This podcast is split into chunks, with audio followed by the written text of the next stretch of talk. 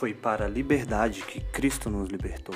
Portanto, permaneceremos firmes e não nos submeteremos novamente ao jugo da escravidão. Somos freedom.